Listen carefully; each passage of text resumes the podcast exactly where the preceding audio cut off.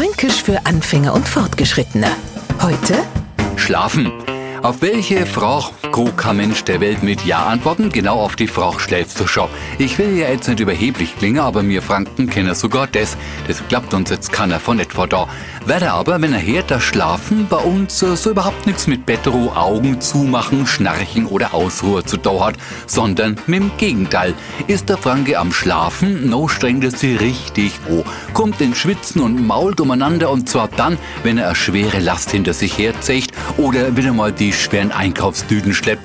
Ja, rutsch mal doch in Buckelrunde, immer mau ich das schwere Zeug schlafen. Fränkisch für Anfänger und Fortgeschrittene. Täglich auf Radio F und als Podcast unter radiof.de.